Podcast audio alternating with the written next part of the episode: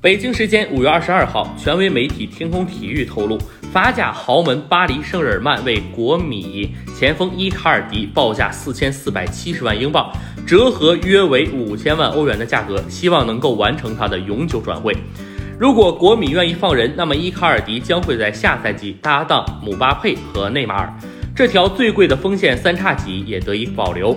这个赛季，伊卡尔迪先和国米续约到二零二二年，随后他租借转投巴黎圣日耳曼，并且附带买断条款。赛季结束之后，巴黎圣日耳曼可以支付七千万欧元将阿根廷射手彻底买断。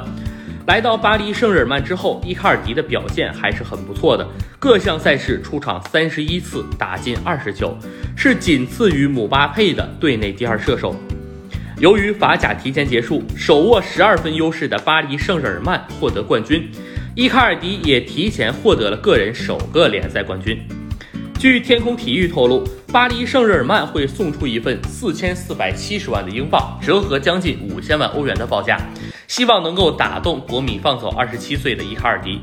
事实上，伊卡尔迪已经和国米闹翻，九零后老板张康阳和总监马洛塔都不喜欢他，清洗伊卡尔迪是迟早的事情。